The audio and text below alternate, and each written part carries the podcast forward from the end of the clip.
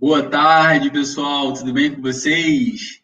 Bom, para quem não me conhece, meu nome é William. Eu que apresento aqui esse que é o podcast com experts e nós falamos aqui principalmente de carreira internacional, de vida fora do Brasil. É, inicialmente falávamos muito sobre Portugal, mas eu resolvi abrir isso é, para vários outros países para mostrar um pouco da vida dos brasileiros é, fora do Brasil, principalmente é, falando de mercado de trabalho, que sem dúvida esse é o marco zero para quem quer pensar no processo de imigração. Tá? E hoje é, eu vou estar aqui com a Beatriz Figueiredo, que está no Canadá. É, eu vou convidar a Bia aqui para a gente já começar o nosso podcast. Oi, Bia! Oi, Will! Tudo, Tudo bem, bem? Tudo jóia! Que bom, que bom. Bia, assim, é, em primeiro lugar, é, só fazer um alinhamento aqui com o pessoal. Quem tiver perguntas durante toda a live aqui, pode deixar pergunta tanto no LinkedIn quanto no YouTube e aqui no Instagram também, que a gente responde se for aqui é, no calor do, do assunto, ou no final, a gente responde também.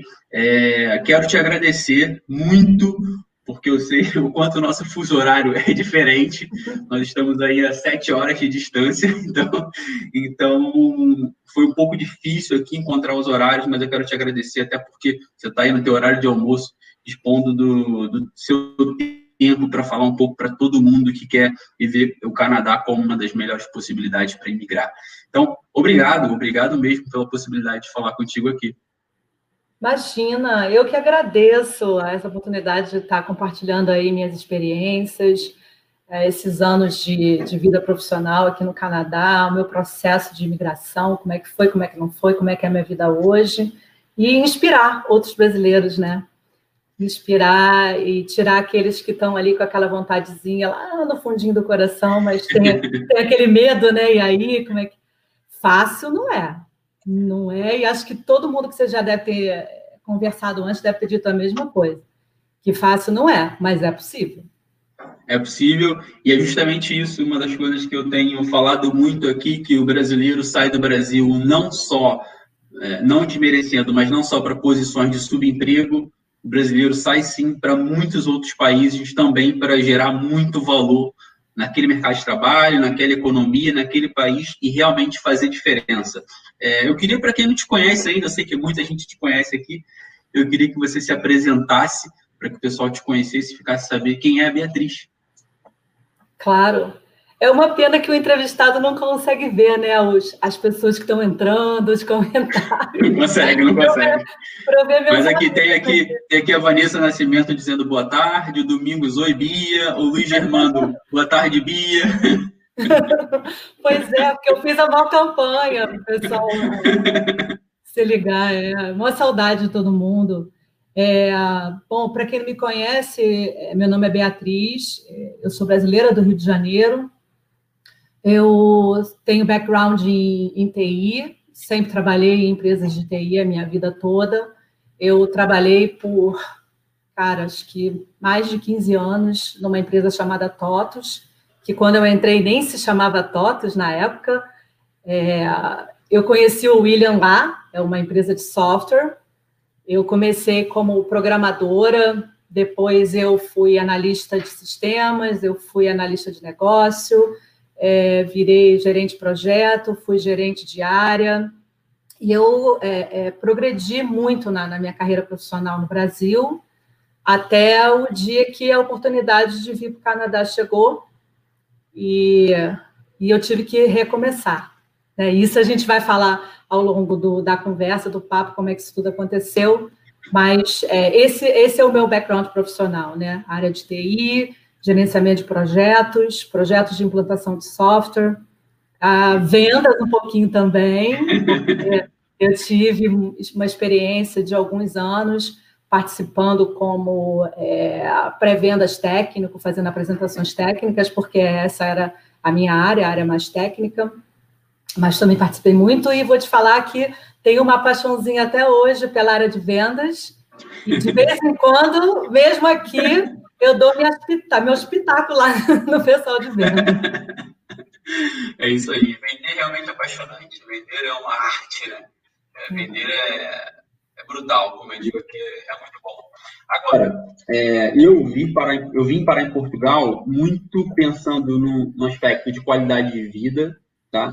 Até porque Portugal é, tem seus contras que vai muito relacionado, principalmente à questão do salário e tudo mais, que é um pouco mais baixo com relação à Europa. Entretanto, é, vamos dizer assim, os custos acompanham esse salário mais baixo. Agora, eu vim para cá efetivamente para trabalhar. Eu vim para cá direto para trabalhar. É, esse foi o meu, meu objetivo inicial. Agora, é, pensando na carreira da Bia e um pouco da trajetória da Beatriz, como é que você foi parar no Canadá? Assim, eu lembro de você na TOS, eu lembro da gente lá na TOS trabalhando e tal, mas logo em seguida, pum, você veio para o Canadá. Como é que foi essa sua trajetória? Ah, William, eu sempre, desde pequena, eu sempre tive fascinação por outros países, por outras culturas. É, eu fui crescendo, eu venho de um. Eu sou de Nova Iguaçu, eu sou de uma cidade pobre né, do Rio de Janeiro, é, de uma família de classe média, é, que teve a condição, eu, não, eu não, não vim de uma família pobre, mas de uma família classe média, que me deu condições de estudo, graças a Deus mas de um lugar que eu não queria continuar morando a minha vida toda, né? Então eu sempre sonhei em sair de primeiro em sair de Nova Iguaçu e eu consegui. É, depois de sair do Rio de Janeiro e sair do Brasil, eu sempre sonhei com isso.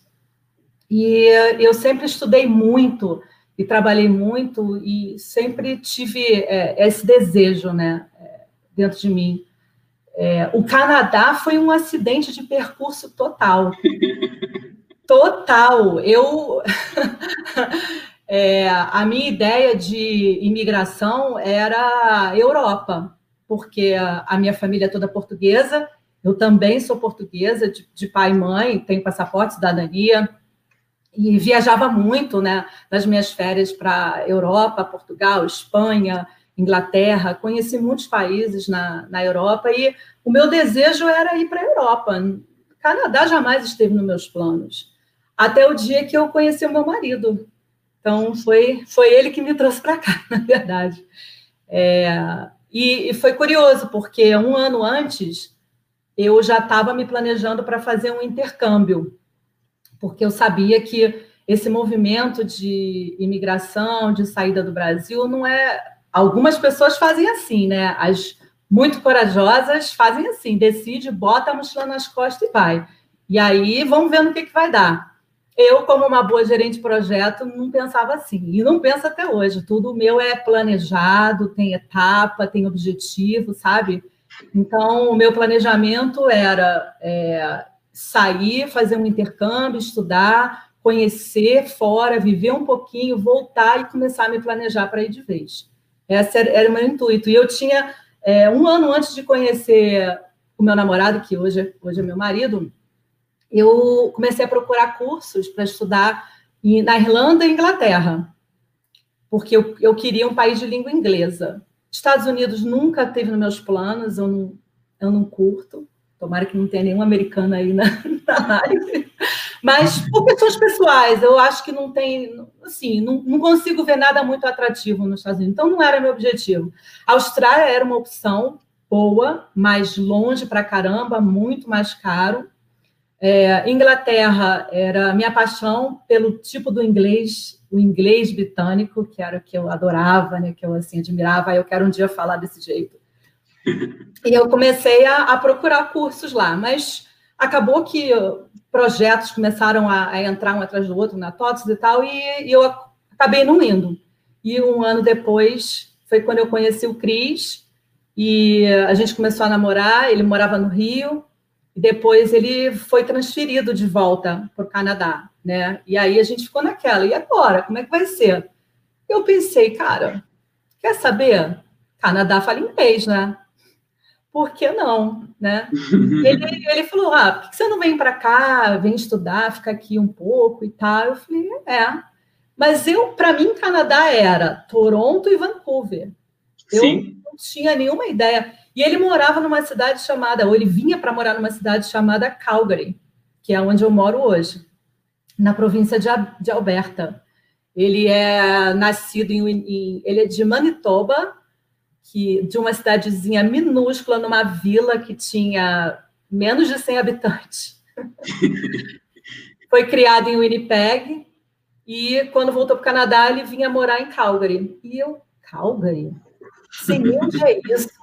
Então, comecei a pesquisar. A ideia era de que aqui só tinha urso polar. Era, era como eu via, né? Toronto, uma mega metrópole.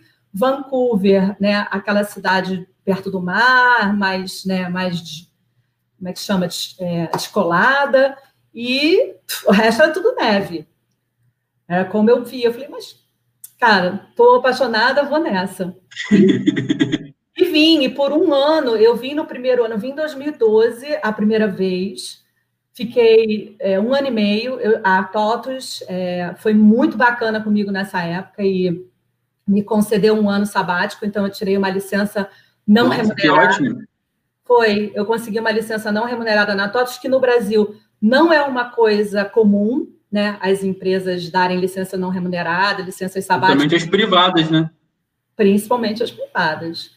E é, essa é uma das grandes diferenças. A gente vai falar muito sobre a questão do mercado de trabalho aqui no Canadá, mas aqui a cabeça é outra. Aqui todo mundo tira licença não remunerada. É, é a coisa mais normal do mundo. E você não vai perder o seu emprego porque você está tirando um mês, dois meses, tem gente que tira seis, um ano, até mais de um ano, né? E uh, fica todo mundo esperando voltar. E quando você está perto de voltar, você já está, opa, ele, o fulano vai voltar agora, dá licença, a gente já pode colocar ele no projeto tal, não sei o quê. É comum, né?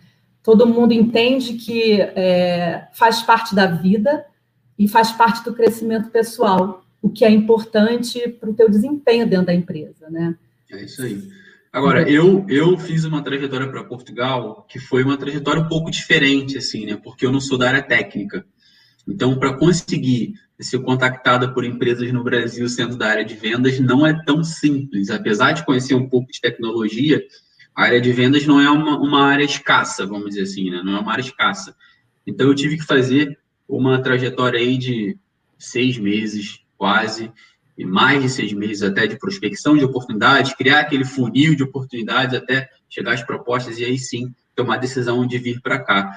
Eu queria saber da Bia, e aí, abrindo um pouco dessa caixa preta, é, como que você conseguiu uma oportunidade é, no Canadá? Como é que você conseguiu entrar na empresa que você está? Como é que foi esse processo?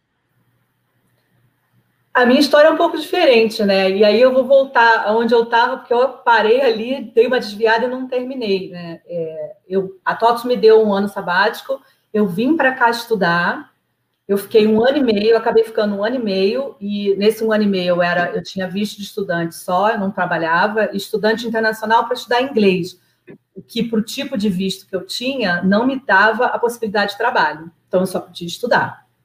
Mas eu estava preparada para isso, eu tinha uns savings que eu reservei para isso, e eu fiquei na casa do, do Cris, que, que era meu namorado na época, durante esse um ano, e a gente se deu muito bem e a gente se casou. E aí, tendo me casado, é, eu pude aplicar para o visto residência permanente. E que foi o que eu fiz. Apliquei para residência permanente. Esse é um visto que, ao contrário do que as pessoas pensam que é rapidinho assim, mas não é. Demora também, é um processo longo, complexo, tem que provar que você realmente tem uma relação é, verdadeira e tal é, mandar até nossas conversas de Skype e, e coisas íntimas a gente mandou para a imigração para provar que realmente tinha uma relação verdadeira. Fotos no Brasil, tudo, tudo. Um calhamaço assim o nosso processo. E, e aí, falei, bom, agora eu vou ficar esperando. Na época, o tempo médio era de oito meses de espera para sair o visto permanente. O meu visto estudante já estava acabando, falei, não, vou voltar para o Brasil, eu não vou ficar aqui sem fazer nada.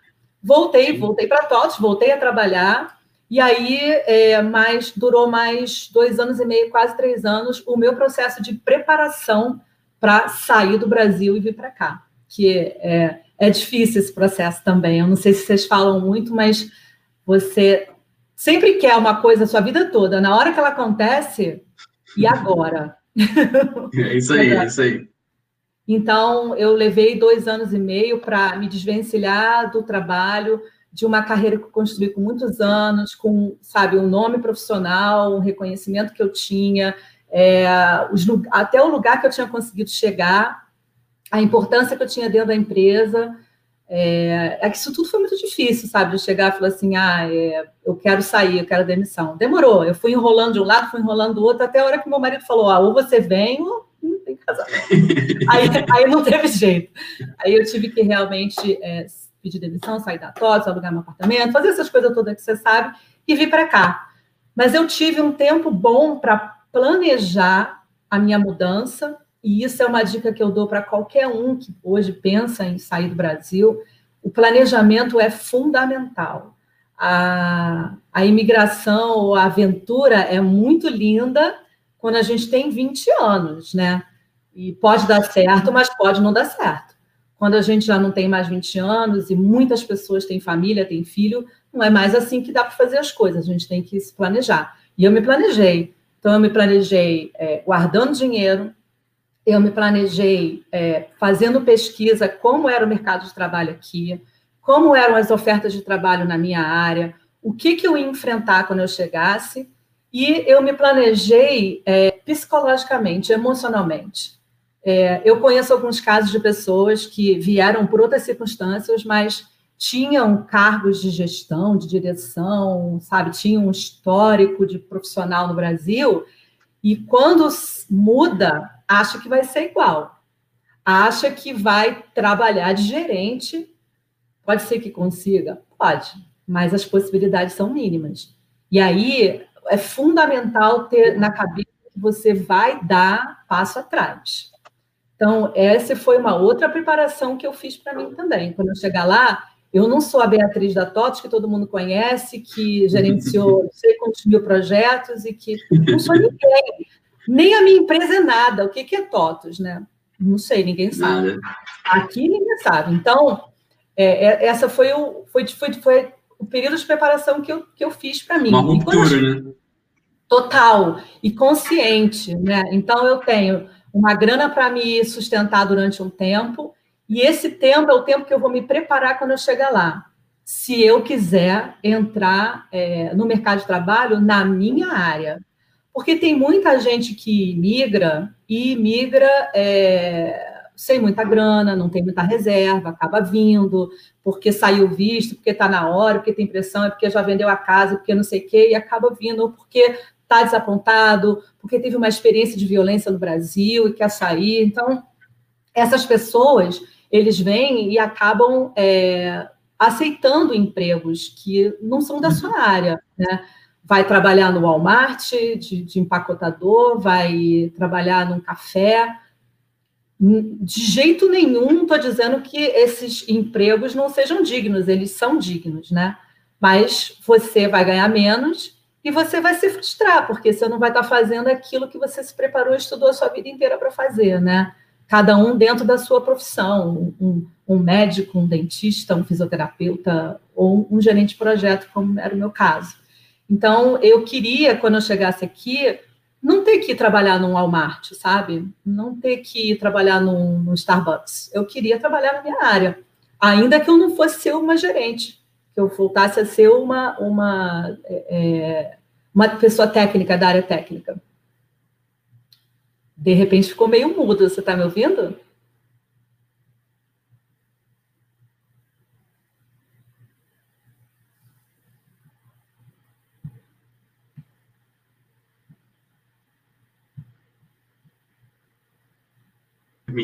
Isso foi a dela. Bia? Oi? Bia, Bia você me ouve? Você... Ou, ouço, ouço. Deu uma congeladazinha.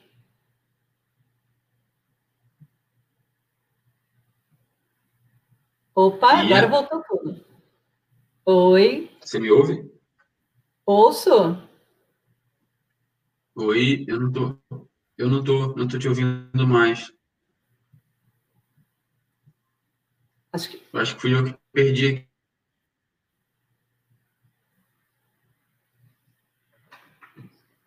Eu estou te ouvindo.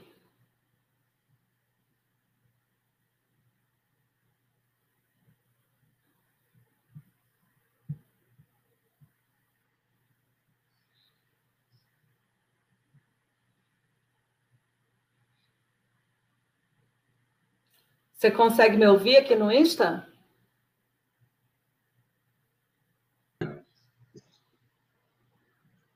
Oi, Bia, acho que eu voltei. Eu tinha, ah. eu tinha sido derrubado aqui por algum, sei lá o quê. Mas eu voltei. Obrigado, pessoal. Acho que vocês estão me escutando bem aí agora no YouTube, né? Ah. Pessoal aqui, a Vanessa, a Jaqueline, é... Antônio. Eu, eu realmente não ouvi as últimas palavras, Bia. Não, então eu estava falando da preparação, né, William, que, que é fundamental se preparar. Isso. É, Isso, planejamento, aí, preparação. Planejamento, preparação, que, que foi o que eu fiz, né? Então eu passei. Aí se, a tua pergunta original, que era em relação a como que eu consegui né, a, a, o trabalho que eu estou hoje. Então, é, quando eu cheguei aqui, nesse um ano que eu fiquei é, até eu conseguir trabalho, isso durou um ano. Como eu vim muito bem preparada do Brasil, eu já sabia o que eu ia fazer. Primeira coisa, investir mais e mais no meu perfil de comunicação. Então, como gerente de projeto e dentro da minha área, eu sabia que falar um bom inglês e saber me comunicar bem era fundamental para mim.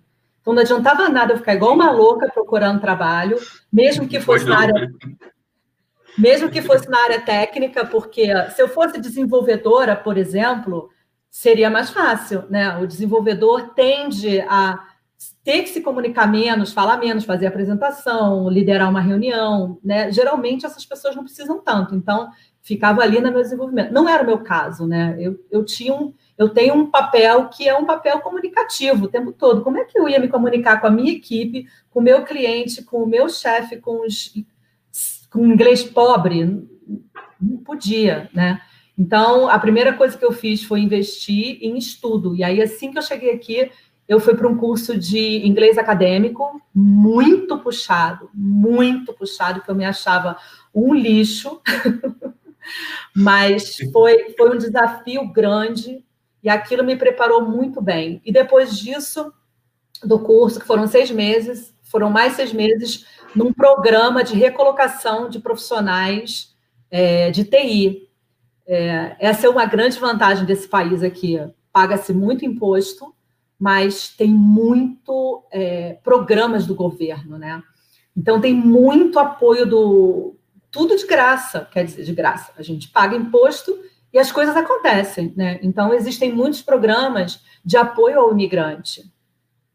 Inúmeros, seja lá o tipo de, imigra de imigrante que você é, um, um, refugiado, um imigrante qualificado, um profissional que veio através de, de transferência de trabalho, tem tantos tipos, né? E eles apoiam todos eles. E aí eu entrei num programa desse, voltado para profissional de TI. E aí foi ótimo, porque eu tive um banho assim de é, padrões de trabalho daqui, a lei trabalhista daqui, os horários, ética no trabalho, assim, tudo que uma organização espera de um, de um membro. E ao final desse programa, é, dois meses era de estágio. E aí eu volto lá naquele, na questão da vaidade, né, do emocional. Imagina só alguém que saiu do Brasil como gerente para participar de um estágio, né? para ser estagiária. E isso aconteceu comigo. Eu tenho até hoje o meu crachá de estagiária. Eu tirei a foto e no, a empresa tem a cada três meses a, as reuniões do, do escritório todo são. É, eu fui contratada na CDI, que é uma empresa de consultoria de TI mundial. São 78 mil funcionários no mundo, é uma empresa enorme. E aqui em Calgary são mais ou menos 300 pessoas. E aí, toda a cada três meses tem as reuniões, e aí eles pegam as pessoas que. É, para apresentar os novos membros, né? E aí, apresentando todo mundo, e eu lá, Beatriz, a estagiária da. e eu lá. E, mas isso não, não me diminuiu em, em um minuto, sabe? Em nada. Falei, beleza. É o que eu sou aqui no Canadá, realmente. Eu sou uma iniciante, uma beginner, uma estagiária. É isso que eu sou. Então, vamos embora, numa boa. E em, em, três, depois de três meses, aí eu fui efetivada. Olha que beleza! Tem gente que não é nem aproveitado, né? Não mesmo, não mesmo. Eu fui efetivada e é onde eu tô há dois anos. Eu entrei em julho, já tem mais, né? Julho de 2018. Então, já tem quase dois anos e meio que eu que eu estou nessa empresa. Eu desempenho o papel de gerente de projeto, é, eu lidero equipes, eu faço apresentação. Aos trancos e barrão, tenho os meus erros ainda, não tenho o inglês nem perto do que eu, do que eu exijo para mim mesma, mas, cara, tenho respeito dos meus colegas. Então, assim, eu hoje estou numa posição quase como eu saí do Brasil, né? Quase. Isso, é. isso em quanto tempo? Dois anos e meio. Muito bom, muito bom. Tendo que, é, tendo que dar passo atrás, né? Eu também, eu olho para trás e avalio, eu acho, eu acho excelente. É, você acaba dando um passo atrás, mas pensando lá na frente e o resultado é muito positivo. É, mas essa questão de entender que você não é mais aquele profissional que era muito diferente no que você fazia e aqui você tem que começar quase que do zero, que essa percepção que, por exemplo, eu que sou da área de vendas, que não conheço ninguém, não tenho relacionamento com ninguém, tem que conhecer todas as pessoas de novo. E, cara, isso é muito complicado para quem já tem relacionamento com cliente de cinco anos, de quatro anos. Você iniciar tudo do zero num país diferente é, não é fácil, assim, é muito difícil. Mas, é, como você disse, é um desafio ultrapassado. Agora, aqui em Portugal, é, evoluindo mais esse nosso papo, aqui em Portugal, os contratos de trabalho são totalmente diferentes do Brasil. No Brasil, por exemplo, é, tem a CLT, né, que é o que rege tudo isso, lá, esses direitos todos, e por trás é, tem a assinatura da CLT. Aqui em Portugal, não. Aqui em Portugal tem o contrato de trabalho, que ele, ele dá muito mais segurança para o pro, pro colaborador, no sentido de se aquele contrato de trabalho tem um certo tempo, dificilmente o contrato é, é rescindido naquele período. E se você, depois de ter um contrato for efetivo da empresa, aí é mais difícil ainda da empresa te demitir. Normalmente você fica na empresa por muitos anos e aqui é uma coisa muito diferente. Eu vejo pessoas de 30 anos na empresa, 20 anos na empresa. No Brasil isso não é tão comum, a gente acaba trocando muito, né? Agora, eu queria saber no Canadá, como é que é essa realidade frente ao Brasil? Essa diferença de, de é, formalização de contratos de trabalho. Aqui, é, a gente não existe uma lei é, como a, CLT brasileira, é, mas existem os, os estándares mínimos. Existe um, uma organização um, é, do governo, né, chama Alberta Workplace Standards, a instituição de alguma coisa assim, onde eles vão estabelecer o que, que é o mínimo que um empregador precisa prover para o seu funcionário. Então, o mínimo de horas de trabalho, o salário mínimo, que é por hora, é, condições de trabalho mínima. Então, assim, tem o um mínimo. É, dias de férias, tem o mínimo, que acho que são 10 dias de férias por mês, por ano, que é o mínimo do mínimo. Daí para frente, qualquer coisa a mais é negociação entre o empregador e o empregado.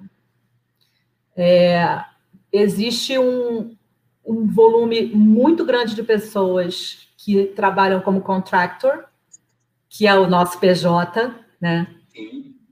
Isso aqui é bastante comum. É, as diferenças entre ser um contractor ou ser um full-time employee não são muitas. É, geralmente, quem trabalha numa empresa tem plano de saúde, e aí eu vou abrir um parênteses para falar da saúde um pouquinho, né? Ué, plano de saúde no Canadá? Não existe. Não tem uma, uma saúde maravilhosa gratuita? Tem. Mas o governo não provê tudo, né? Então, é, algumas especialidades você tem que pagar. Por exemplo, fisioterapia, você tem que pagar. É, acupuntura, você tem que pagar. É, que mais? Tem uma série de coisas que. Ah, psicólogo, tem que pagar. Então, tem uma série de, de, de tratamentos, procedimentos que o governo não, não, né, não, engloba nos hospitais, então você tem que pagar. E aí as empresas dão o plano de saúde. A saúde aqui é realmente muito boa, é, apesar das controvérsias. Eu ouço muitas pessoas, inclusive canadenses, reclamarem muito do sistema de saúde deles. Nossa, eles não têm noção, né? Eles não têm noção. Eu, particularmente, não tenho nada que reclamar, muito pelo contrário. Tudo que eu fazia no Brasil, com o plano de saúde da TOTS, que era um plano de saúde muito bom, da Bradesco, eu faço aqui de graça. Rápido, cara, de excelente qualidade, um hospital público aqui é, comparado a um dos melhores hospitais privados do Brasil, pelo menos os que eu conheci. Então, não tenho nada que reclamar. Obviamente, isso varia muito, porque a saúde é por província, né? Então, tem províncias que vão ter. A província é, é tipo estado, né, para gente. Então, algumas províncias vão ter uma, uma, um serviço melhor, outras vão ter um serviço pior. Mas aqui é onde eu tô, é, eu acho excelente. O meu médico é um médico brasileiro, fantástico, fantástico. Então, é, é realmente muito bom, eu acho. E claro, não dá para ser espetacular, né, cara? É o que é. Portugal, você, você também tem chance, teve a chance de precisar, e você sabe que Portugal também tem uma saúde pública Sim. boa. Não é maravilhosa, mas é boa. E o que sim, sim. e o que você precisa que o governo não te dá de graça, você vai lá e paga e faz, né? É isso. Em Portugal também existe uma saúde pública muito boa, que é acessível para praticamente todos, diferentemente do Brasil. Realmente a saúde pública não é gratuita 100%, não é só você chegar no hospital, ir lá e ser atendido. Dependendo do que eles chamam aqui de escalão, você tem ou não, que é o seu nível, né? seu imposto de renda, que é avaliado através do seu imposto de renda, você tem ou não um custo com a saúde pública, é, mas existe também uma diferença grande entre a saúde pública e a privada, não tão grande, porque na saúde pública você também consegue ter um atendimento que no Brasil você não tem. A verdade é essa. Na saúde pública no Brasil você, não consegue ser atendido é, minimamente, de uma forma minimamente digna. Tá? Agora, falando sobre os salários ordenados no Canadá, aqui eu comecei falando disso. No Brasil, e, e, comparado aqui com Portugal também, em Portugal existe uma, uma questão que é o, salário, o ordenado em Portugal, frente aos outros países da Europa, é muito menor. Assim, o ordenado de Portugal é muito menor. É, só para vocês terem ideia, o salário mínimo em Portugal é 635 euros, algo do tipo. E, sei lá, na Holanda é quase 2 mil uma coisa do tipo. Então, é, é muito diferente. Mas, em compensação, é, os o custo de vida, no geral, em Portugal é muito menor. Assim, é um custo muito baixo. O que pesa em Portugal realmente hoje é o aluguel, né? o arrendamento que a gente fala aqui, que é o que toma grande parte do, do, do, orçamento de todas as famílias. Então, se você, depois de um bom tempo, conseguir até comprar uma casa aqui em Portugal, você consegue pagar menos do que no, no aluguel, por exemplo. O aluguel em Lisboa, por exemplo, é impraticável para os seres normais. Né? A não ser que eles tenham muito dinheiro. Mas, enfim, eu queria entender um pouco dessa, dessa, dessa, relação custo de vida com ordenado com salário no Canadá. Como é que funciona isso? Acompanha bem, não acompanha? Acompanha, acompanha. E eu fiz um parênteses para falar da. a gente está mudando de para falar da saúde e acabou que eu não fechei lá o negócio dos contratos de trabalho, né? Então, é, falando sobre quem é contractor e quem é full-time employee, então tem alguns benefícios. A sua empresa paga o seu plano de saúde, a sua empresa é, te dá previdência privada, que é outra coisa bem importante. O canadense aprende desde criança ele tem educação financeira na escola e ele aprende desde criança que ele tem que ele tem que é, semear a aposentadoria dele. Ele tem que trabalhar isso e ele tem que planejar a aposentadoria dele. E eles fazem, né? Então, esse negócio de ficar. Ah, falar. De, ah, aqui tem o Canadian Pension Plan, que é meio parecido com o do Brasil, mas para eles isso aí, sabe, assim, é. Não, isso aí não é nada. Eu não. Deus me livre que eu vou envelhecer e vou contar com a aposentadoria do governo. Deus me livre. Então, as pessoas né, pensam nisso desde criança. E aí, trabalhando numa empresa privada, o, o seu empregador vai contribuir. Você contribui com 2%, o cara cobre com mais 2%. Depende, cada empresa vai oferecer, às vezes, benefícios maiores. Então, é basicamente benefícios quando você é contractor, é igual sendo PJ no Brasil, você precisa se planejar com aquilo que você recebe do teu, do teu contrato de trabalho, o que, que aonde que você vai aplicar, né? Se você vai aplicar mais em, em, comprar um BMW do ano se você vai dar o dinheiro né, e aplicar na sua aposentadoria aí. Então, assim, é, é basicamente isso. Num, o protecionismo que existe é, em relação ao trabalhador aqui não é assim. Então, contrata-se fácil, mas demite-se com a maior facilidade do, do mundo. Tanto um contractor chega lá falando, olha só, nosso contrato está encerrado, a partir de semana que vem, se precisar mais vir. E o funcionário, mesma coisa. Agora, tende a um funcionário de empresa é, full-time, ele ter um, um, um, ligeiro, uma ligeira estabilidade, melhor do que um contractor. Mas tudo fica muito sujeito aos altos e baixos da economia, né? Aqui onde a gente mora é uma província que foi muito pautada durante muitos anos na, no petróleo, no óleo e gás, e aí, nos últimos tempos, né?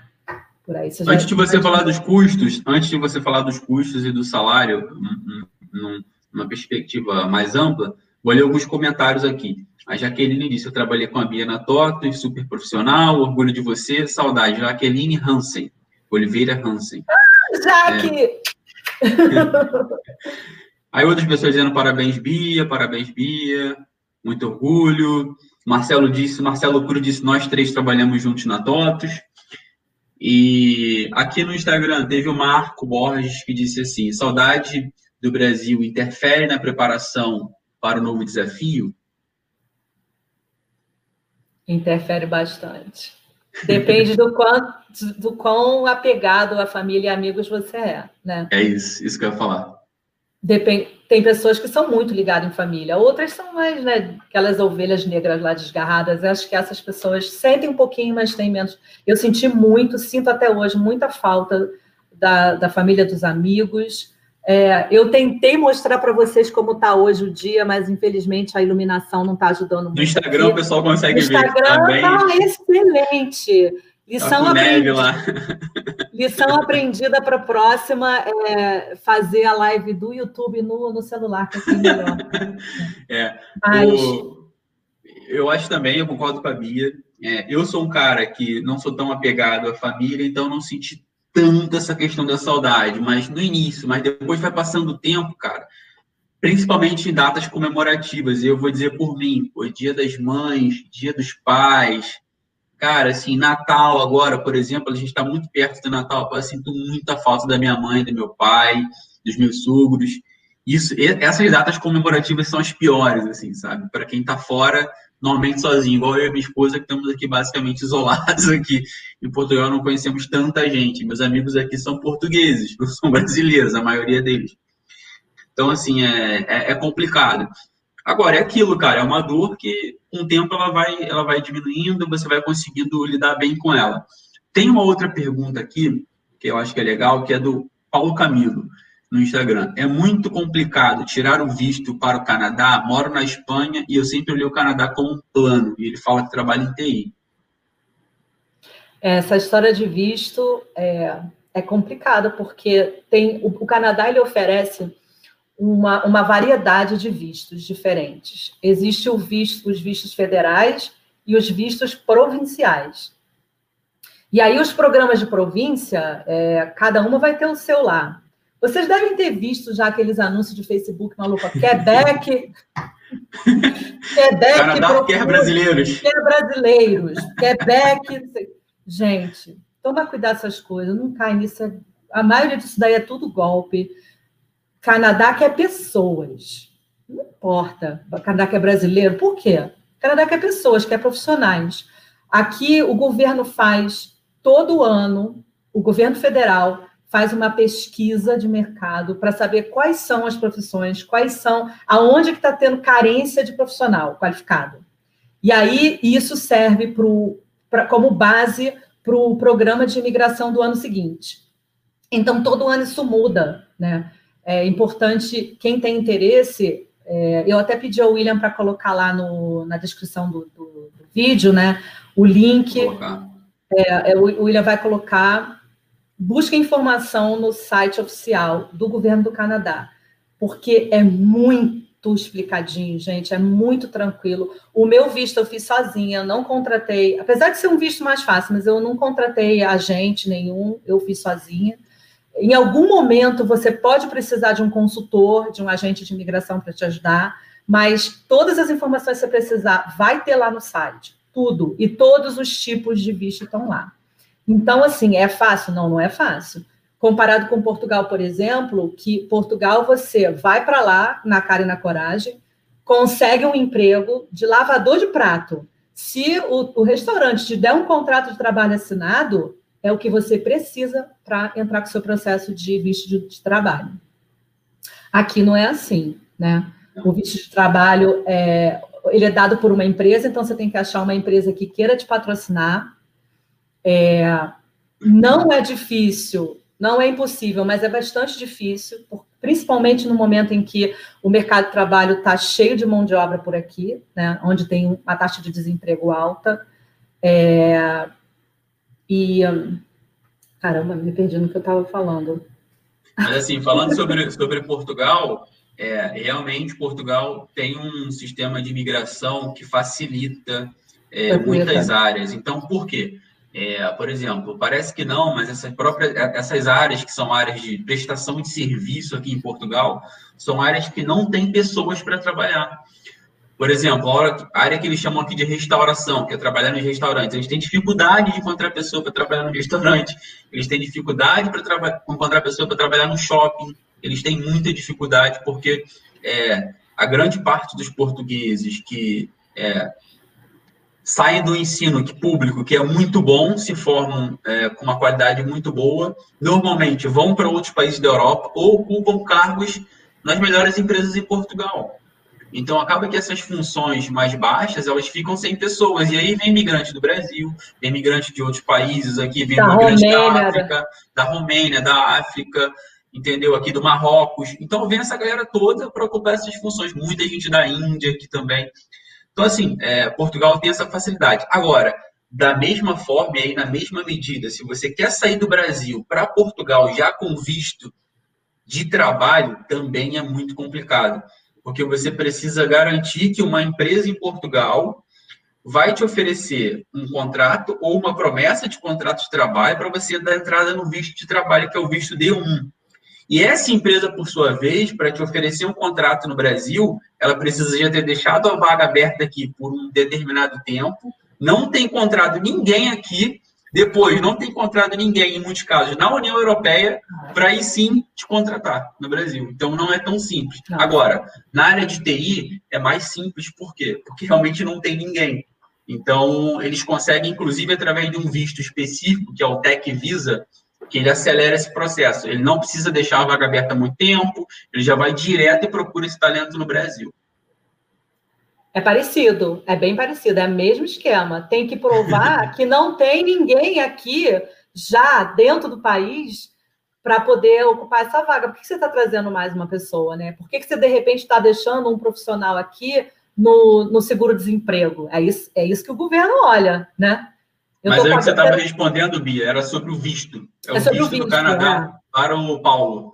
É. E aí os vistos tem, tem uma série de vistos diferentes. É, se é, é, complicado, eu acho que é por uma questão, que eu acho que é a questão do idioma. Porque você precisa realmente ter, ter dominância, ter, sabe, fluência no idioma para você prosseguir com o processo de imigração. É, eu, para essa live, eu, porque eu vim para cá em 2012, né, quando eu apliquei para visto de, de, estudante, depois fiz o, o permanente, o residente permanente para o casamento, que eles chamam de sponsor. Aí tem, tinha muito tempo, eu falei, deixa eu me atualizar. Aí eu comecei a entrar lá para ver. Sério, aí eu falei assim, deixa eu fingir que eu vou aplicar para ver como é que tá. Eu, eu, eu me espantei, porque tá bem mais difícil agora. Eu achei, em comparação do que era antes. É, o Canadá faz um esquema de pontos, né? Então, como eles têm, é, não só procura profissional qualificado, mas procura pessoas para morar aqui, famílias. Então, se você, de até 30 anos, os teus pontos ficam mais altos, passou dos 30, já vai diminuir ponto. Se você é casado e tem filho menor de idade, dependendo da idade, aumenta teus pontos. É, a tua nota do inglês aumenta teu ponto, né? Se a nota for ruim, diminui. Então, é esse é o esquema que ele faz para qualificar e ver se aquele proponente é elegível para começar o processo de imigração. Se você tem experiência canadense, conta ponto. O que é experiência canadense? É, aí, falando sobre o visto, né? Tem muita gente que faz isso. Eu conheci muitos, não só brasileiros, mas outras nacionalidades que fizeram dessa maneira. Pega, faz um savings, faz uma poupança, vem para cá, vem como estudante, faz um college. Tem gente que está repetindo a própria faculdade, sabe? Vem, faz um college que é de dois anos, e daí você vai ter dois anos de estudo e um diploma canadense. E depois disso, o teu visto de estudante, que existe um visto de estudante part-time e, trabalho part-time, que você consegue estudar e nas férias trabalhar. E aí você vai ter experiência de estudo e experiência de trabalho canadense.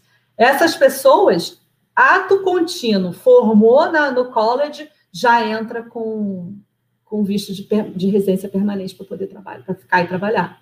Então, esse é um outro caminho que tem que se pode, pode ser percorrido para essa imigração. Agora, tem que, ter, tem que ter grana e tem que ter, tem que ter um esforcinho. É, tem que, tem que ter grana e tempo, né, para isso. Tempo para é. estudar, é, para se dedicar. Tem uma, uma. Aqui o Mário Dutrain, eu acho que é isso. Fala assim: parabéns, Vi, estudei com ela e trabalhei, muito orgulho.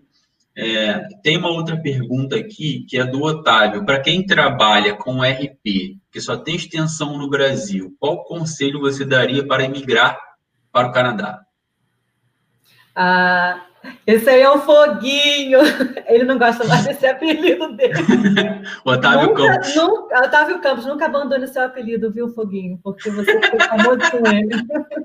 Você mora no coração, fofo. Ele não, então, existe uma coisa aqui que eles levam muito a sério, que é os transferable skills, que são os, os perfis trans, transferíveis, né? Então, ter trabalhado com RP, que é tão específico como foi nosso caso na TOTUS, é, aqui não tem TOTUS, mas aqui tem outros. E quem trabalhou com RP tem conhecimento de RP, não de Proteus ou de é DataFood ou whatever, entendeu? Ou de RM. E eu fiz isso no meu currículo, sabe? É, o meu currículo aqui ele fala de tudo, eu, eu não digo nem que é isso, que é aquilo, é RP, é RP.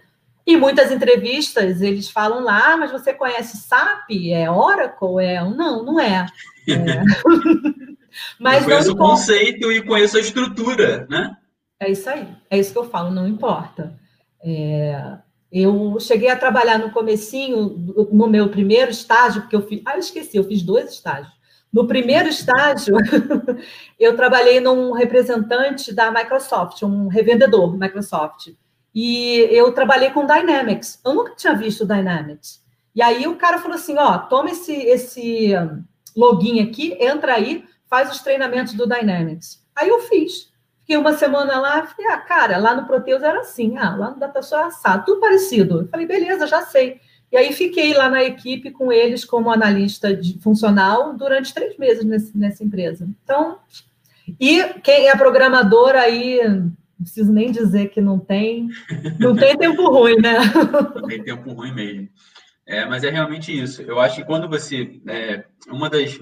Eu acho que o passo um é tentar fazer o que eu chamo de mapa de oportunidades, que é perceber é, o que tem, o que você faz no país que você está, no Brasil, no caso, e aonde estão as melhores oportunidades no país que você quer ir e que oportunidades são essas. Ou seja, dá uma olhada nos requisitos dessas oportunidades, se elas realmente vão de encontro com o que você atende, ou seja, seu perfil atende, e aí sim você conseguir aplicar para essas oportunidades. Um outro filtro legal também é perceber nas regiões daquele país, por exemplo, falando de Portugal, mais especificamente, você está olhando no porto. No porto tem necessidade para determinado tipo de, de recurso, em Lisboa, em outro. Lá em Faro é outro tipo de recurso.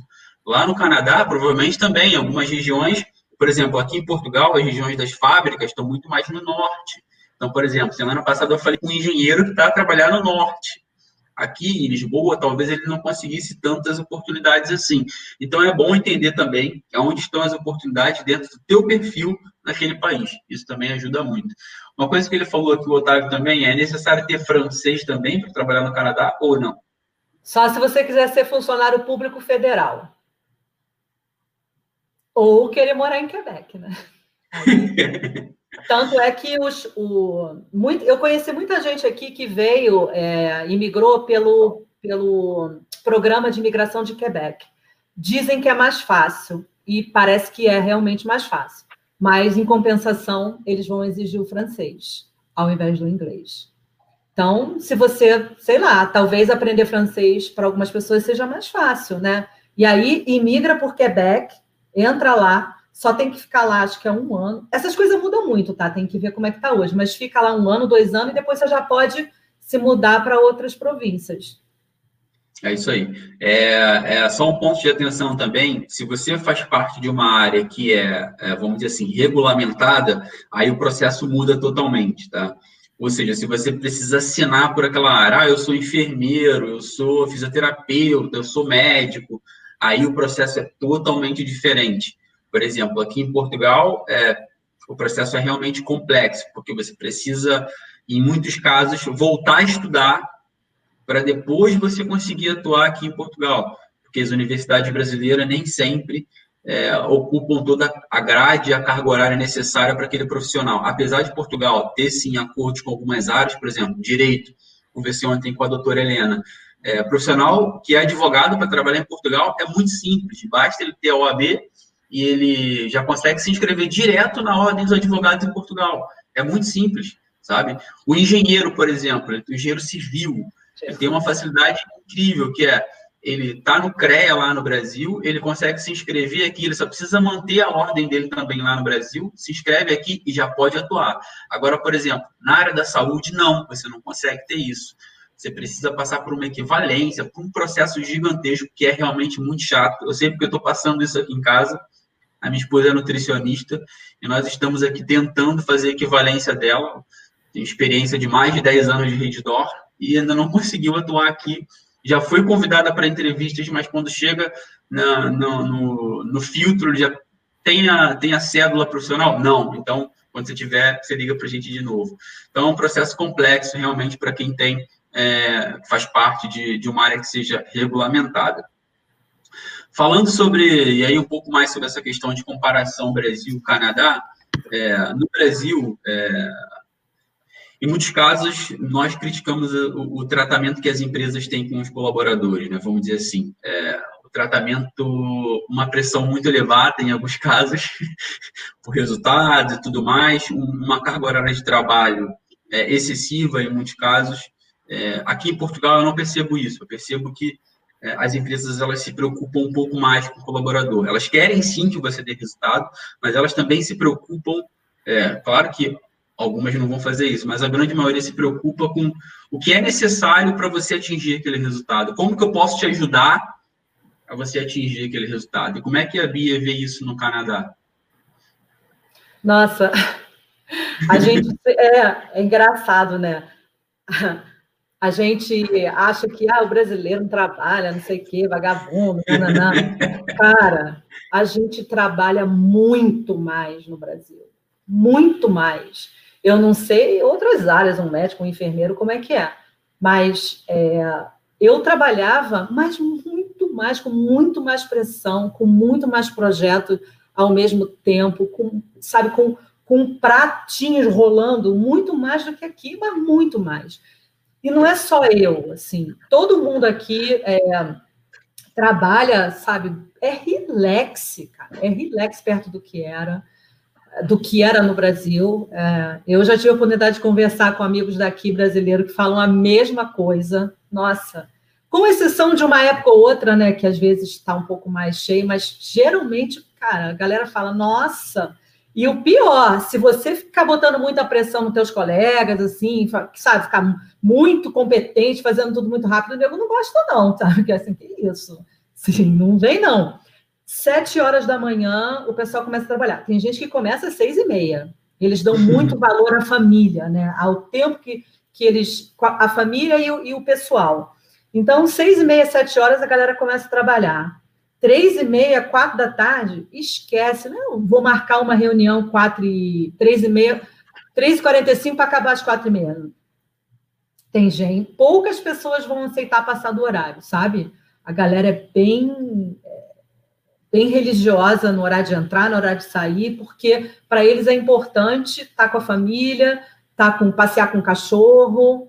E esse negócio de ficar trabalhando workaholic, aqui não é assim, não. Então, é, aqui tem... também, também não é assim, tá? Aqui também não é assim. É, claro que eu sou da área de vendas, então assim, pessoal, eu não tenho limite de trabalho, de horário, assim, eu tenho que entregar alguma coisa, eu vou trabalhar até de madrugada e ponto. Mas, no geral, todas as áreas, as pessoas normalmente trabalham o horário de trabalho e só, não mais. Tem uma coisa aqui que é, é interessante, é, é muito, tudo é muito respeitoso, até demais. Uma piadinha, aquelas piadinhas de sacanagem que a gente tinha no trabalho, meu, isso aqui não existe. Impossível. Isso eu sinto falta. Quem fez a pergunta aí da saudade, é um negócio que eu sinto saudade de um pouco mais de, de, de intimidade com o colega de trabalho, fazer uma piadinha, sacanear. Esquece, aqui não existe. É muito respeito, porque a gente tem um muçulmano trabalhando do teu lado, que tem uma crença religiosa, aí tem um, um transgender também do teu lado. Então, assim, eles aqui são politicamente corretos ao extremo. Respeitar todo mundo, é, e nessa de respeitar, você não sabe o que, que o outro vai se sentir ofendido com o que Sim. você vai dizer. Então não diz nada. Aí, os chopes do, do trabalho é uma chatice, porque são essas conver umas conversas assim, amém, amenas, sabe? Ah, meu cachorro, ai, porque eu fui fazer um hiking. É assim. Não se fala de política, porque nem pensar. Isso aí é assunto proibido. E tem cartilha de empresa que fala que não pode falar de religião, não pode, não, sabe, seu colega não fale de política. Então, assim, é, tem o um lado bom e o um lado ruim, né? O lado bom é que tem muito respeito você vai ser sempre muito bem respeitado. E o lado ruim é que é esse negócio ascético que vira sem graça, né? Sim, sim. Agora, mudando de assunto, a nossa área, e a Bia também, mas a minha principalmente, é um pouco do termômetro do mercado, né? Nós somos quase que o primeiro a sentir quando, quando o mercado está dando uma derrapada, assim, na economia, quando as coisas não estão tão boas. E uh, nós estamos a viver, o ano de 2020 foi um ano complexo para muitos mercados. E uh, eu queria saber da Bia, assim, aqui em Portugal, eu sinto o mercado, ele querendo, ele querendo voltar, querendo reaquecer, mas aí vem essa segunda onda agora de, e ele deu uma paralisada de novo, voltou todo mundo para dentro de casa, fecha de novo, aquela coisa toda. Então, estamos novamente em restrição em, em finais de semana e tudo mais. Eu já estou há uns três, quatro meses em teletrabalho direto, não tenho nem ido ao escritório. Então, os eventos, tudo online. Então, assim, mudou muito. E, e se você sente que os negócios deram uma boa, as empresas estão é, demorando mais para tomar decisão, estão mais preocupadas com a decisão que elas vão tomar, porque elas não sabem o que vão, que realmente vai acontecer no ano que vem, ninguém sabe realmente. Eu queria perceber da Bia o que, que ela está tá percebendo, o que, que ela tem, tem visto do mercado hoje no Canadá com relação a isso tudo. É, tem um pouco de cada coisa. E, e o que eu vou falar agora é a minha visão da minha província, né? É, Vancouver, lá em British Columbia, pode ser diferente, e Toronto, né, em Ontario, também tem, possa existir uma percepção diferente. Mas o que eu vejo aqui em Alberta é que é, no início da pandemia teve uma retração absurda. Eu fiquei presa no Brasil porque eu fui no final do ano e, e ia ficar um poucos meses e fiquei até junho aí, esse ano, por causa do, dos voos foram cancelados, não sei o quê. Quando eu voltei para cá, é, eu não tinha lugar na minha empresa para voltar a trabalhar, porque não tinha projeto. Eu fiquei de julho, eu cheguei no início de julho, eu fiquei de julho até o início de setembro, eu fiquei dois meses aqui sem projeto para trabalhar. Eu tinha trabalho, eu não fui demitida, graças a Deus, porque um monte de gente foi. Mas eu fiquei lá, na licença não remunerada, esperando a coisa voltar. É, em setembro, começou a voltar. Eu sinto que está voltando, está voltando sim, mesmo com a segunda onda. Eu acho que está todo mundo numa de cara, não, a gente não vai fechar de novo, a gente não vai deixar as coisas ficarem ruins de novo como foi, não dá, sabe? Aqui tem um tem um senso de, de consciência com o próximo muito grande. As pessoas não comprem na Amazon, comprem no local, compre do pequeno, sabe? É o tempo inteiro esse tipo de campanha. É, compra do pequeno, não compra da China, compra do, do cara que está do teu lado, vai na pizzaria do teu bairro, sabe? Vai no restaurante do teu bairro, não vá nas grandes cadeias de restaurante, vai no, vai no pequeno. Então, para ajudar a economia a girar. E o cidadão tem essa consciência, e isso é muito legal. E acho que está tá bombando sim. Aqui, a província, como eu mencionei, era muito pautada em óleo e gás, está assim, é, devagarzinho mudando para a tecnologia. Calgary participou do, da concorrência para sediar a, a, segundo o escritório da Amazon no mundo, participou, então estava disposta a investir, tem isenção de impostos, né, todas essas negociações que uma cidade faz ao receber uma grande empresa como a Amazon. Então, ela está começando a virar para esse lado tecnologia. Existem sedes de, de grandes é, techs aqui, poucas, mas tem. E eu queria deixar uma dica, William, coloca lá no, aqueles, aqueles links que eu te passei, coloca lá no, no link do vídeo, tem uma empresa chamada Van Hack, para quem é de TI, é, o pessoal que é de desenvolvimento, BAs, se inscreve nesse, nesse site. Esse site, eu já conheci três brasileiros aqui da área de tecnologia que vieram, imigraram, porque foram é, pinçados lá de dentro desse site. Então, aqui tem carência de mão de obra de tech, principalmente desenvolvedores, principalmente desenvolvedor. Então, nesse caso, não precisa ter esse inglês fantástico, contanto que você consiga ter um inglês que dê para fazer uma entrevista, né? E além, lógico que além do seu perfil técnico, mas também você vai passar por uma entrevista. Então, cara, eu conheci já três, só que eu conheci, fora quantos que já não vieram para cá, para trabalhar no escritório da Skip the Dishes, que é a iFood daqui.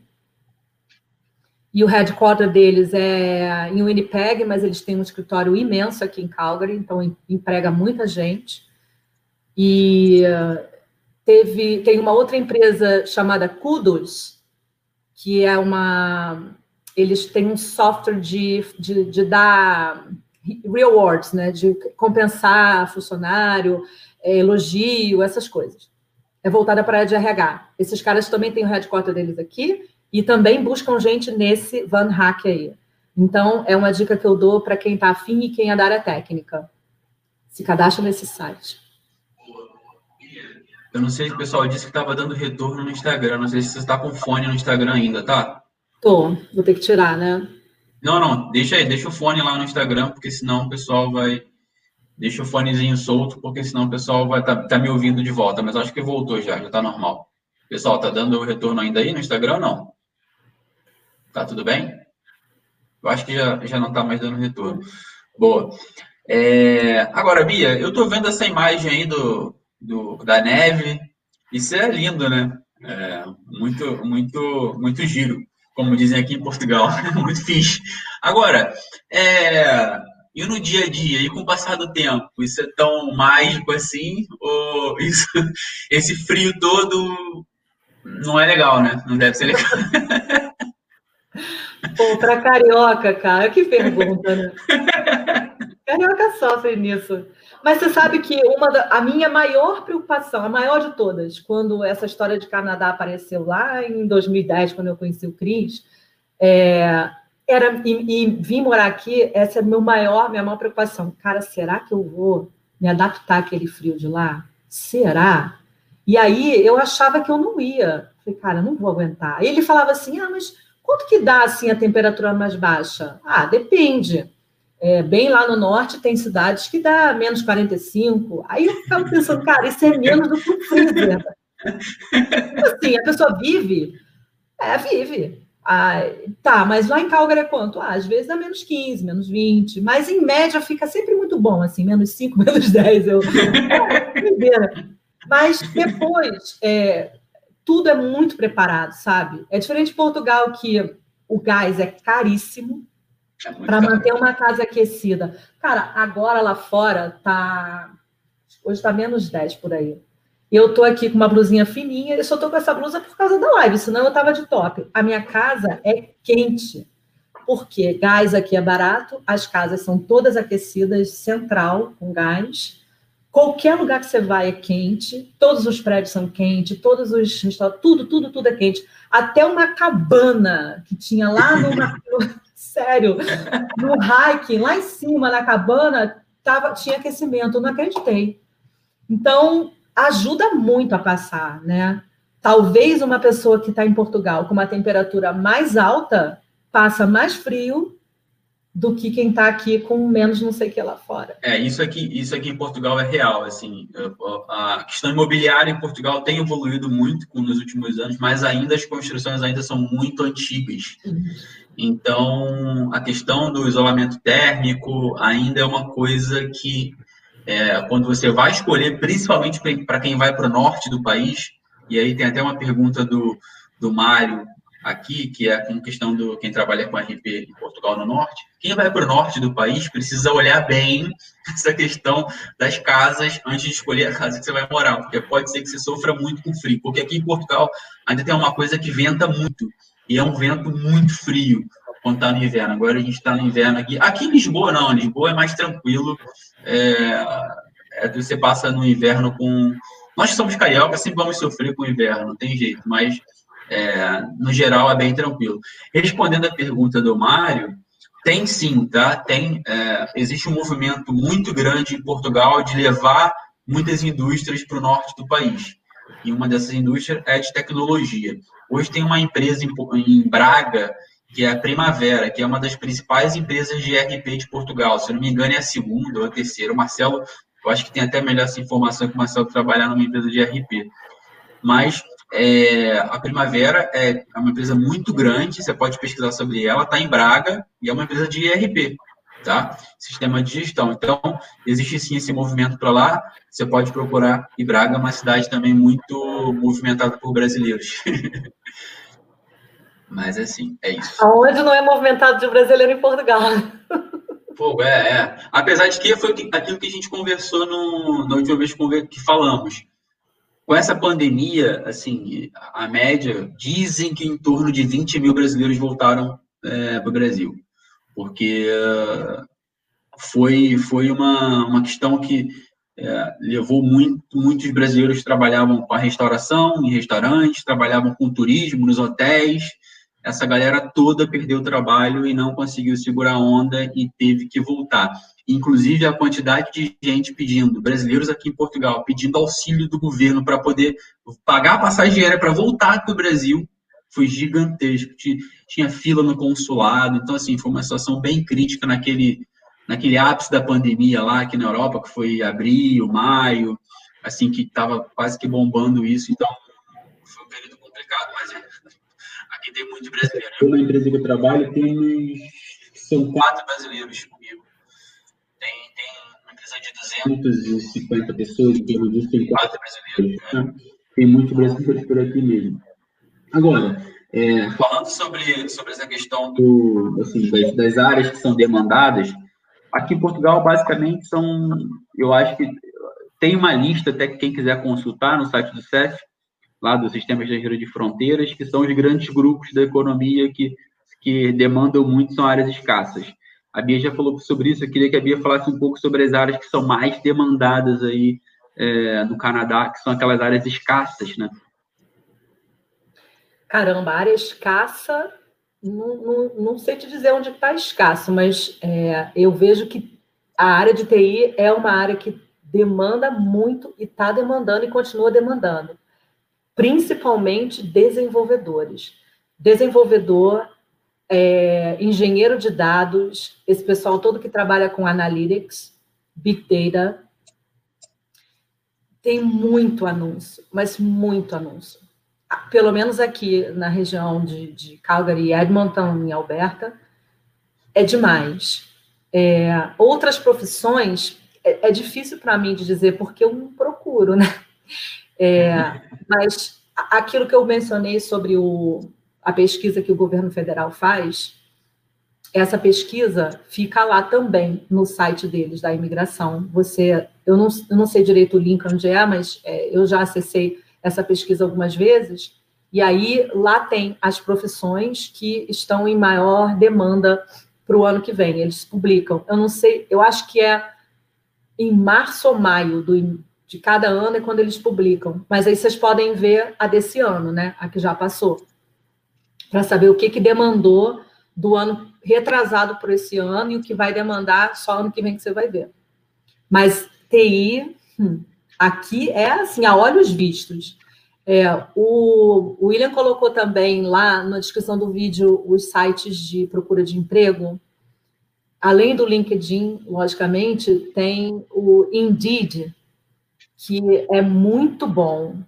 E é a, a, o que a maioria das empresas usa. Então, ele também serve para você ter uma noção do que, do que procura aqui, do quanto que você acha de oferta, né? Você coloca lá a Product Owner, aí vai ver quantas ofertas vão aparecer. É, RPA Developer, bota lá e você vai ver quantos vai aparecer. Dá para te dar uma ideia mais ou menos do, do que está demandando. O Ricardo falou aqui no Instagram, fala Bia, saudades daqui de Volta Redonda. Aí no Canadá, você precisa carregar a bolsa do bandido no carro? nunca mais, nunca mais. Tive que fazer isso. Mas sabe que ele falou, eu lembrei de um negócio esquisito que aconteceu comigo. A gente estava voltando da casa do, dos pais do Cris em, em Manitoba, viemos dirigindo, são 1.500 quilômetros de distância. E aí na estrada eu estava dirigindo tinha uma picape na minha frente. Aí o, a picape parou, de repente. De repente, parou, diminuiu a velocidade, parou. O cara saiu. Adivinha o que, que, que eu senti na hora? Medo. Arrastão. Caraca, você assaltada, arrastão. Olha que doideira, cara. Esse troço fica no nosso DNA. Coitado, o cara tinha deixado cair não sei o que é importante, aí tinha um bebezinho, sabe? Depois ele parou porque ele se desesperou com o que ele tinha perdido, né? Nada. Mas a primeira coisa que veio na minha mente foi: caramba, arrastão, você é assaltado. Imagina. pode eu também tenho uma.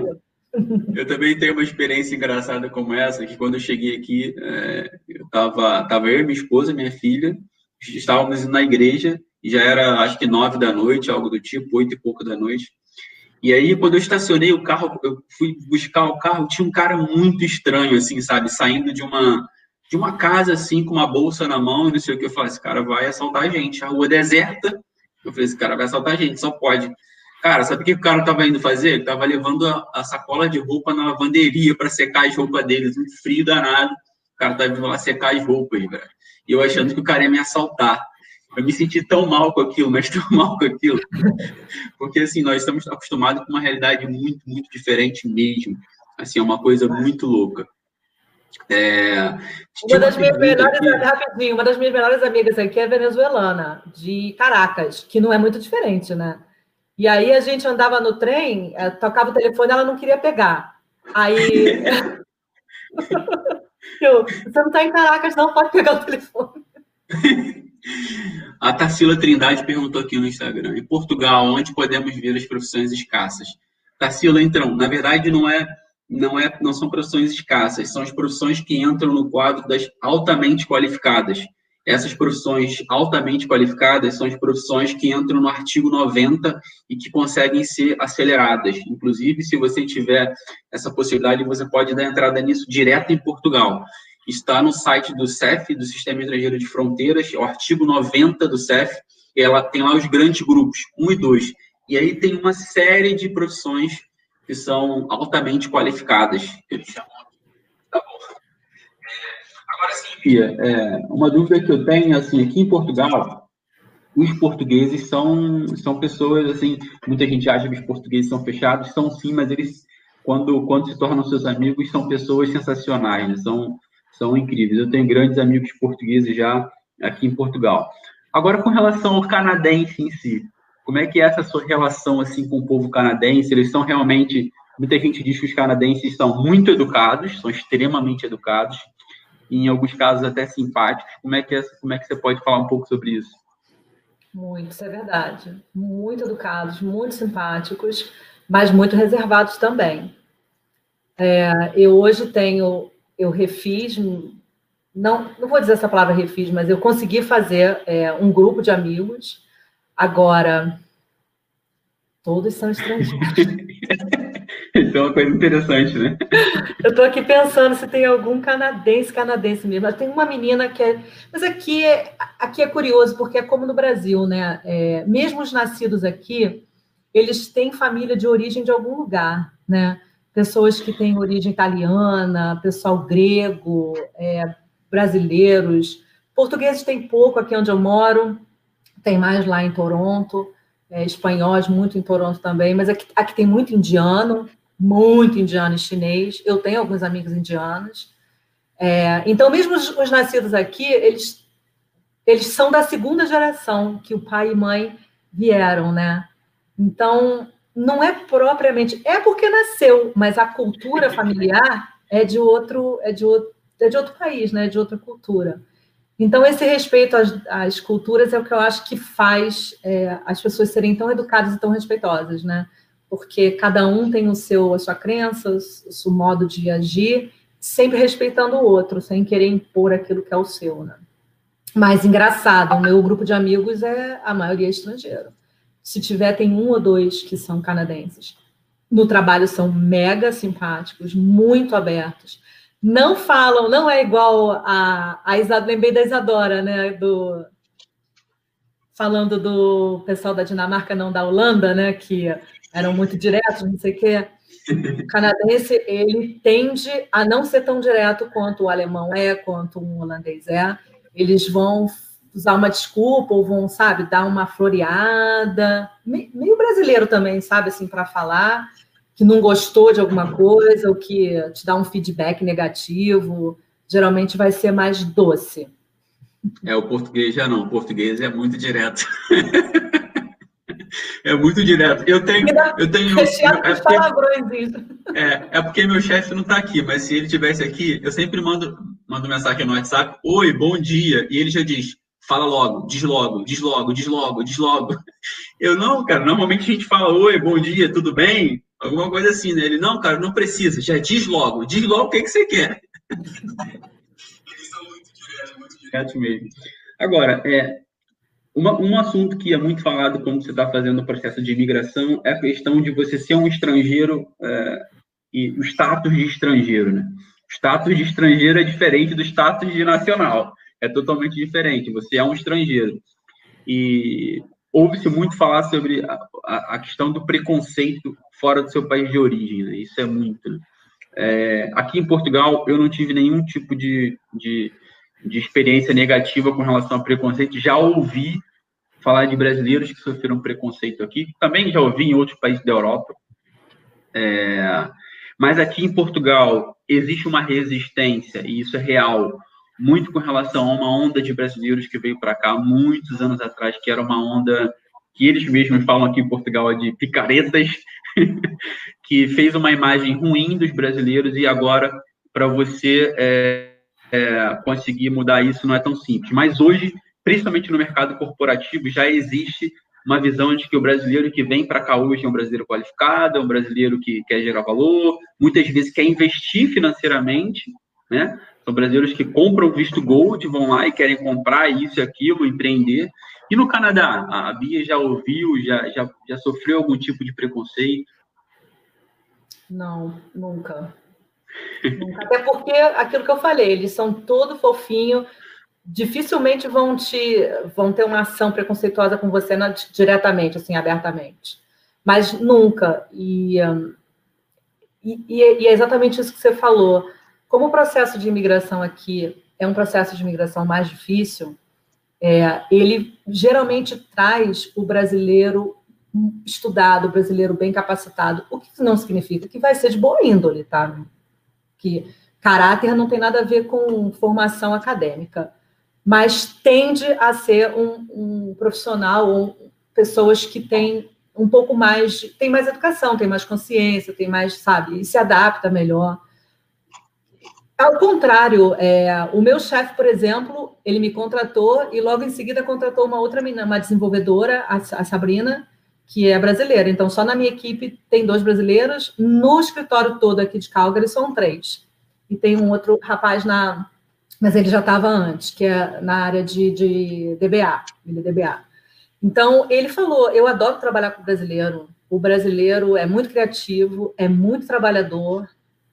Então, a visão que as pessoas têm aqui do brasileiro é boa, que são pessoas alegres, para frente, trabalhadoras, gostam de trabalhar em equipe, sabe? Essa é a visão que eles têm. Então, assim, por enquanto, eu, eu tenho sorte, eu nunca passei.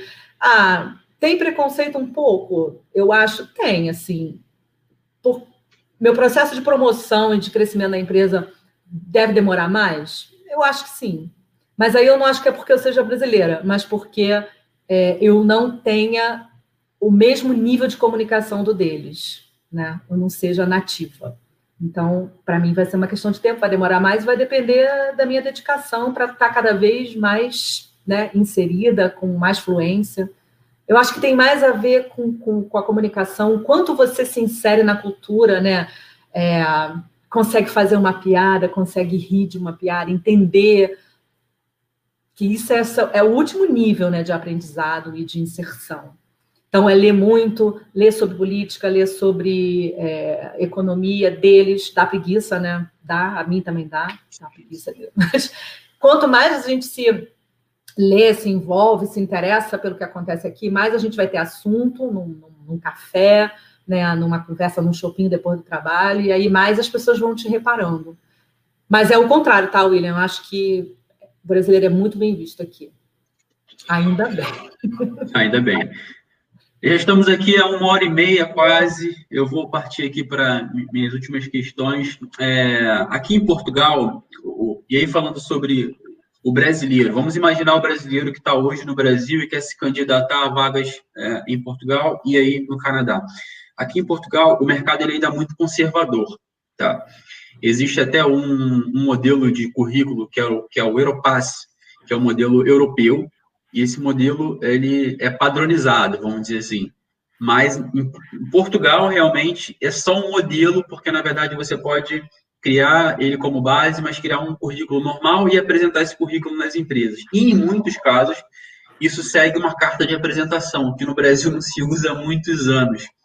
E uh, muita gente hoje não está nem mandando mais a carta de apresentação aqui em Portugal, está pegando aquele textinho que ele colocou na carta de apresentação e mandando no corpo do e-mail. É, mas ainda assim o mercado é muito conservador, muito formal, é, apesar de ser o mesmo português, é um português muito mais formal. Então, não é todo mundo que você chama por tu, é, sempre muito na terceira pessoa, e você, senhor, é, tu é realmente para alguém que você tem muito, muita proximidade. Agora, e aí no Canadá? Como é que essa questão do currículo, de se aplicar às vagas, é, tem algum modelo específico ou pode ser um modelo de currículo normal? Como é que é isso? É, o currículo que aqui eles chamam de résumé, acho que vem do francês, né?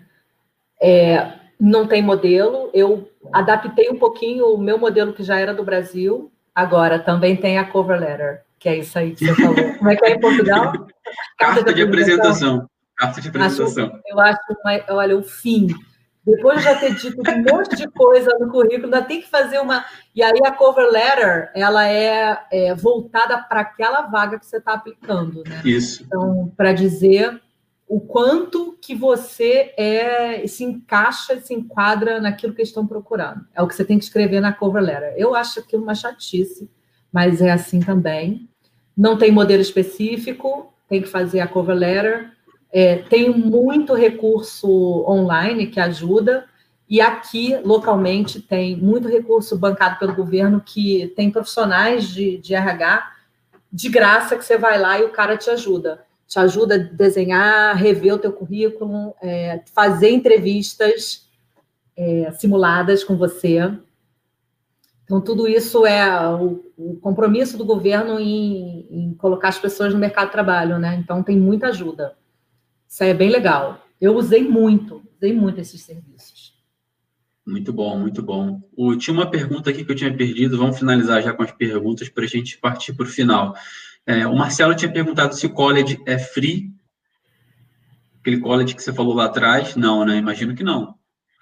o college, até os, os residentes, né, os residentes permanentes ou cidadãos, aqui a universidade é paga. Porque aqui tem o, bacharelado, que aí é o curso de, da universidade de quatro anos, cinco anos, e tem as, as escolas técnicas, que é o college, que aí é como se fosse a universidade técnica que a gente tem no Brasil, né? Com cursos de dois e três anos. Tudo é pago. É, o governo subsidia uma parte, mas a outra parte é, o, o, a pessoa tem que pagar. Por um cidadão ou um residente permanente, esse valor é muito menor. Por um estudante estrangeiro, você vai pagar o valor full, que é bem mais caro. Não é de graça, nem para quem é residente, nem para quem é, é quem vem de fora. Raríssimas exceções existem as bolsas. Você pode tentar conseguir uma bolsa, mas aí você tem que passar por um processo, você tem que ter um projeto, uma área de pesquisa, né? Geralmente para aquelas pessoas que estão na, em área de pesquisa, e daí consegue. Tem que, tem que ser bom para conseguir uma, uma bolsa e convencer que você vai fazer um trabalho de pesquisa relevante no local aqui, ou você vai trazer uma pesquisa do Brasil. É possível, é bem difícil, mas é possível também. É isso aí. Tem uma outra pergunta aqui da Camoura, eu não sei qual é o primeiro nome dela, mas assim, trabalho como analista de negócio de RH, é fácil conseguir alguma coisa em Portugal? Então, Camoura, eu realmente preciso entender melhor como é que é essa sua função de analista de negócio de RH, mas eu acho que fácil não vai ser, tá? Eu posso a primeira coisa que eu posso dizer é que fácil não vai ser. É, fácil seria se você fosse desenvolvedor, aí eu diria, cara, é, se quiser vir, vai conseguir para ontem. Agora, as áreas de negócio são áreas um pouco mais complexas, porque precisa conhecer é, algumas questões que são locais. Por exemplo, a analista de negócio de RH aqui em Portugal tem uma legislação diferente, tem questões específicas da lei aqui portuguesa. Então, é, não estou dizendo que você não vai conseguir, mas é, vai ser um pouquinho mais complicado. Tem a questão do inglês também. É, aqui em Portugal, o inglês é uma coisa também fundamental em muitas áreas. E a parte de RH é sim uma área que precisa muito de ter o um inglês. Tem muita gente que me pergunta, William, eu, William, eu preciso, eu quero trabalhar com recrutador, por exemplo, em Portugal. Precisa saber inglês muito, assim, precisa ter um inglês muito na ponta da língua, porque você contrata gente em inglês o tempo inteiro. É, aqui em Portugal, Portugal meio que virou um hub é, de, de projetos da Europa. Então, por exemplo, Portugal hoje entrega projetos da Inglaterra, entrega projetos da França, entrega projetos da Alemanha, e tem uma mão de obra muito mais barata. Então é isso. Não temos, acho mais nenhuma pergunta. É... Parabéns pelo podcast. O Rodney Martins mandou aqui, muito bom rever a Bia. Hum. Luciano, Luciano Sarmento, fala aí, cara, tudo bem? Quanto tempo? O Lu conhece tanto eu quanto a Bia. Mandou assim. E o oh, curso Lu, de graduação. Lu é o candidato, hein, William? Lu é o candidato à, à imigração. É? já falou Boa. Lu, parte para dentro, cara. Assim, é, é, eu, costumo, eu tenho dito muito que uma, da outras, uma, uma outra coisa que eu percebi depois que eu emigrei é o quanto eu construí patrimônio em moeda fraca, cara. Hoje, vendo o real da forma que está, eu penso assim, cara, o tanto de dinheiro que eu perco quando eu construo patrimônio e o tanto de poder de compra que eu perco no Brasil é uma coisa absurda, principalmente com tecnologia, né? Tudo que é tecnologia que é importado no Brasil vem num custo elevadíssimo. É, costumo, aqui em Portugal, por exemplo, iPhone, você quase com um salário mínimo você consegue comprar um iPhone, um pouco mais de um salário mínimo. No Brasil isso é impossível, é impossível. Então, é, o poder de compra é uma coisa muito importante. Lu, mas eu não entendi. É, o curso de graduação. E curso de graduação? Eu, eu, realmente não entendi a sua pergunta. Se quiser mandar aí, a gente responde, tá? É, Bia, por último, e não menos importante, eu queria saber o seguinte: a Bia fez essa trajetória do, do Brasil, sair de Nova Iguaçu, é, foi para Totos e, cara, hoje está no Canadá, assim, super vencedora, é um exemplo para muita e muita gente que quer fazer essa trajetória e mostra que é possível, independente da região que você vem, da realidade, você pode chegar lá. Você pretende se manter no Canadá para os próximos anos? É, pretende fazer a tua reforma por aí? Como é que é a tua perspectiva assim para os próximos anos com relação ao Canadá? Pô, mas você é fogo, hein? Logo essa pergunta, você já sabe. Ó, o Canadá é um país, isso foi uma outra coisa que me atraiu muito, sabe? É como que o idoso é tratado aqui. O respeito pelo idoso, a preocupação do governo com o idoso. É, eu hoje estou caminhando, pra, eu estou com 49 anos, né? apesar dessa carinha aqui de menina, mas eu 49 anos. E daqui a pouco eu vou ter menos para viver do que o que eu já vivi. Então eu tenho que começar a pensar mais, cada vez mais na minha, na minha velhice. E aí, na hora que eu penso na velhice, eu sinto muita vontade às vezes de voltar para o Brasil. Muitas vezes bate, bate, ai, quero voltar, quero voltar. Aí quando eu lembro, primeiro da roubalheira, da violência, não, não, eu lembro também o que vai ser de mim, velha, idosa no Brasil. O Brasil não é um país para os idosos, né? Aqui é. é. E aí, então, esse aspecto de, de aposentar e envelhecer aqui é, é interessante pela, pela a condição social que tem no país. Mas esse frio, cara, chega uma hora que ele. Imagina o cheio de reumatismo doendo em todo lado e nesse Então, é, o meu sonho, bom, aqui você falou, né? Saiu do Nova Iguaçu, Aí fui para a Zona Sul, morar no, Leme, Botafogo, não sei o que, que foi o auge. Canadá, e agora eu quero começar a descer, sabe, a minha curva e, e terminar em Portugal. Esse é o meu, esse é o meu desejo de é o meu país para me aposentar. É, conseguir ter saúde, ter cabeça, continuar batalhadora e, e conseguir me planejar para um dia eu poder ter a condição de me aposentar e ir para um lugar menos frio do que aqui e com uma condição de vida razoável, que eu acho que é possível encontrar em Portugal. É sim. Então, e com segurança, né? Com, com segurança, segurança, né? Exatamente. Não que eu não goste, o Canadá é um país maravilhoso. Quem está aí, tem seus 30 anos, está com a sua família aí, seus 20 e pouco, sabe, com a sua esposa e quer ter filho, ou já tem filho pequeno, gente, não tem país melhor para você vir criar seus filhos, né? Onde você vai ter escola até o, o, final do ensino médio de graça, essa é de graça, onde você vai ter uma série de, de atividades, ah, como é que se chama? Atividades de, de leisure, de. Ah, tem hora que parece ridículo, né? Mas é verdade. Tem hora que a palavra em português não vem. É, é tudo proporcionado pelo governo, é, arenas para poder esquiar, patinar, brincar, jogar, tudo, você não paga nada, é tudo proporcionado. Quando paga, é uma merrequinha, sabe, assim, tudo subsidiado. Então, é um imposto bem pago, né? É um imposto bem pago. Aqui, aqui a gente vê, paga para caramba e paga bem. E o governo, cara, aí eu vou enganar, eu vou escamotear isso aqui, não se esquece não. que eles pegam, pegam tudo e cobra e cobra bem, mas as coisas, você vê a sua volta, as coisas funcionarem. E eu uso, e eu que estou aqui há dois anos e meio já usei pra caramba, até talvez eu tenha usado mais do que eu tenha contribuído. Ao contrário do Brasil, que eu contribuí pra caramba e não usava nada. Mas eu, o conselho que eu dou, cara, quem sabe, ainda tá um casal aí, é, essa mensagem é pro, pro Luiz Otávio, né, Foguinho, que aí com a esposa dele, pensando em construir família, já tentou em outros, sair para outros países. Cara, continua tentando, pensa no Canadá, porque é um excelente lugar para você criar seus filhos. Qualquer um dos meus amigos aqui, brasileiros, você pergunta se quer voltar, se quer voltar. Não, não quero voltar. Não. Nunca vou voltar, não vou voltar. Às é, vezes eu, gente... volto, eu também só volto para o Brasil para férias e só para morar. Posso ir para outro país da Europa até, mas morar no Brasil não mais. Não mais. Infelizmente, tá? Não porque não falo isso com felicidade e não é para as pessoas entenderem isso de forma negativa, tá?